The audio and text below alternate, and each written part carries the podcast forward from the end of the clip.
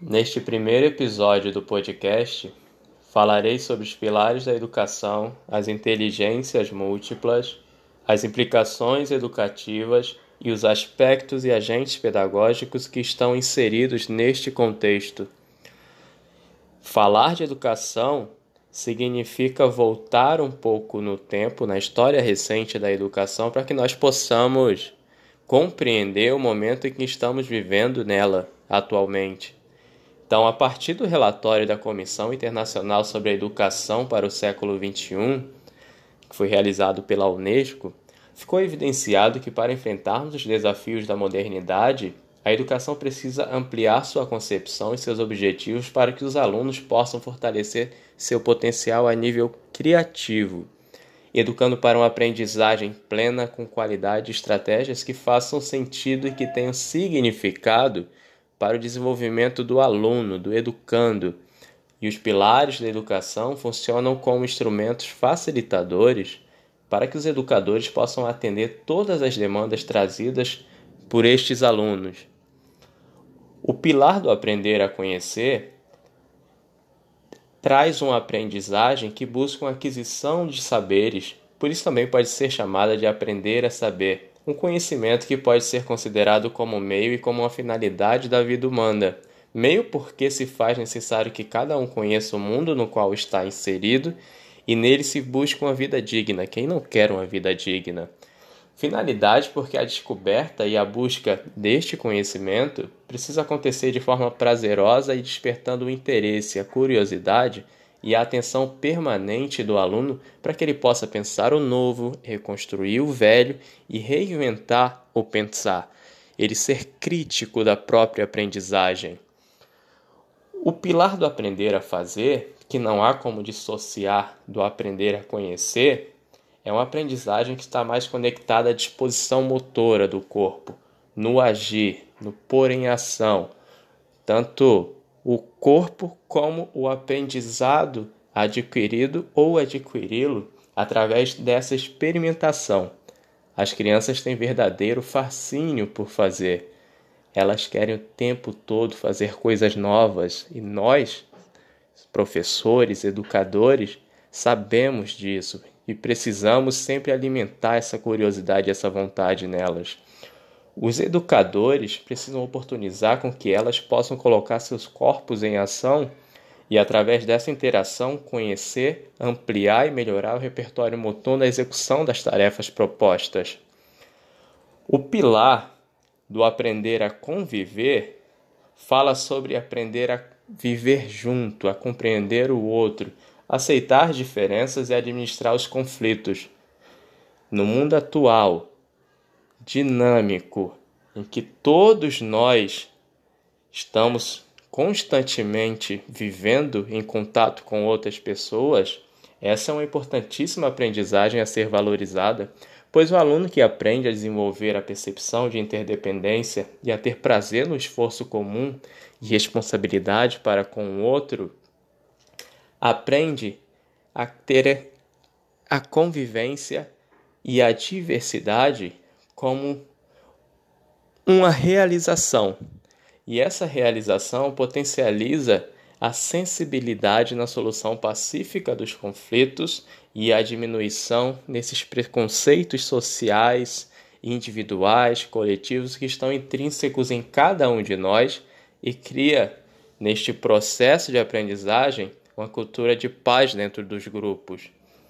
E o pilar do aprender a ser fala sobre um dos principais papéis da educação, que é estimular a liberdade intelectual dos alunos. Essa aprendizagem enaltece a individualidade do educando e valoriza sua independência do pensar com discernimento, para que seus sentimentos e sua criatividade estimulem o protagonismo social através dessa sua autonomia, dessa sua identidade e que tenha sempre um senso crítico voltado para a parte ética dentro das tomadas de decisões e no comportamento tanto pessoal quanto social, com responsabilidade individual e coletiva. Uma educação baseada nesses quatro pilares significa trabalhar os alunos em suas diversas dimensões: a conceitual, a procedimental e atitudinal, pois implica em uma educação que liberta, que faz crescer, que valoriza o pensar e valoriza a educação do ser integral. E vale ressaltar que este conceito de educação integral é uma concepção em que deve garantir o desenvolvimento intelectual, físico, emocional, social e cultural, envolvendo os educandos, seus familiares, os gestores das instituições de ensino. Pode ser tanto a nível escolar quanto a nível esportivo. E claro, os educadores também precisam estar envolvidos nisso e as comunidades locais. Portanto, a aprendizagem ela precisa ser integral. Quando a gente fala de ser integral, é não negligenciando nenhuma das potencialidades de cada indivíduo. E através do pensamento sobre essas potencialidades e sobre sua insatisfação com tradicionais testes de aptidão e de inteligência, que destacavam apenas as capacidades lógico-matemática e a linguística, Gardner, em 1983, trouxe seu estudo sobre as múltiplas inteligências ou inteligências múltiplas, em que ele considerou o campo cognitivo no processo de ensino-aprendizagem na concepção da realização e desenvolvimento da potencialidade humana. Ele considera que o tradicional teste de QI não é mais condizente com a realidade, pois não necessariamente significa dizer que um indivíduo que recebeu um resultado inferior a outro nesse teste será necessariamente menos bem sucedido que este outro que atestou, que atestou um resultado melhor. Para eles, para ele, todos somos munidos de inúmeras inteligências em potencial a serem desenvolvidas e exploradas. E no seu estudo, atualmente são destacadas nove inteligências: a musical, a corporal sinestésica, a lógico-matemática, a linguística, a espacial, a interpessoal, a intrapessoal, a naturalista e a existencial. Estas nove inteligências, elas trabalham a parte cognitiva, a parte afetiva, a parte motora e a parte social dos alunos. E assim como os pilares da educação não trabalham dicotomizadamente, pois conversam entre si de maneira interdependente e, naturalmente, podem ter domínios específicos dentro destes quatro pilares. No aprender a conhecer, as inteligências espacial, linguística e lógico-matemática estão inseridas, pois se relacionam com a necessidade de compreensão, com a contextualização, a leitura do espaço em que se está inserido, a desenvoltura na comunicação e no raciocínio. No aprender a fazer, a predominância das inteligências corporal, sinestésica e musical, pois estão ligados ao ato de fazer, à ação, à experimentação, ao movimento. No aprender a ser, as inteligências intrapessoal, naturalista e existencial, pois lidam com o autoconhecimento, autocontrole, conflitos internos, filosofia e subjetividade. Está tão falado atualmente a, a subjetividade. E no aprender a conviver, a inteligência interpessoal, pois lida diretamente com o relacionamento entre as pessoas, suas diferenças, suas diversidades, suas crenças e convivência. Um fator relevante a ser considerado, pensando no contexto das múltiplas inteligências e na intenção da aplicabilidade delas, é que o educador precisa compreender o aluno como um ser individual e um ser plural. O ser individual ressalta que todo aluno está em uma etapa do processo físico, motor, emocional e social pois são seres que vivem realidades distintas e possuem rotinas, hábitos e estímulos externos diferentes. E por conta disso, todos evoluem em momentos desincronizados, e mesmo que todos fossem oportunizados a condições e experiências exatamente iguais, ainda assim aprenderiam cada um no seu ritmo. O aluno, como ser plural, é a evolução da compreensão do aluno como indivíduo único pois quando o professor compreende seus alunos em suas individualidades, nota que, como cada um aprende no seu próprio tempo, se faz necessário oportunizar o que é essencial para eles, flexibilizando o ato de ensinar através de várias formas diferentes. Pois se o aluno teve dificuldade de compreender e executar o que foi proposto numa primeira orientação, talvez ele compreenda e execute melhor se receber um novo estímulo ou uma nova orientação para a realização daquela tarefa. Então, é imprescindível que os alunos possam ter a chance de aprender o que é importante de várias formas, pois há diferentes aspectos a serem considerados no processo de ensino-aprendizagem, desde o planejamento à aplicabilidade da aula. Estes aspectos são o aspecto físico. Posso planejar e dar a mesma aula para todos os grupos no mesmo dia, sem diferenciá-los por idade, nível de aprendizagem ou considerar suas distinções técnicas e físicas, engessando iniciantes e avançados nas mesmas atividades sem desmotivá-los? Aspecto emocional ele é característico do comportamento humano. Isso a gente precisa entender, compreender.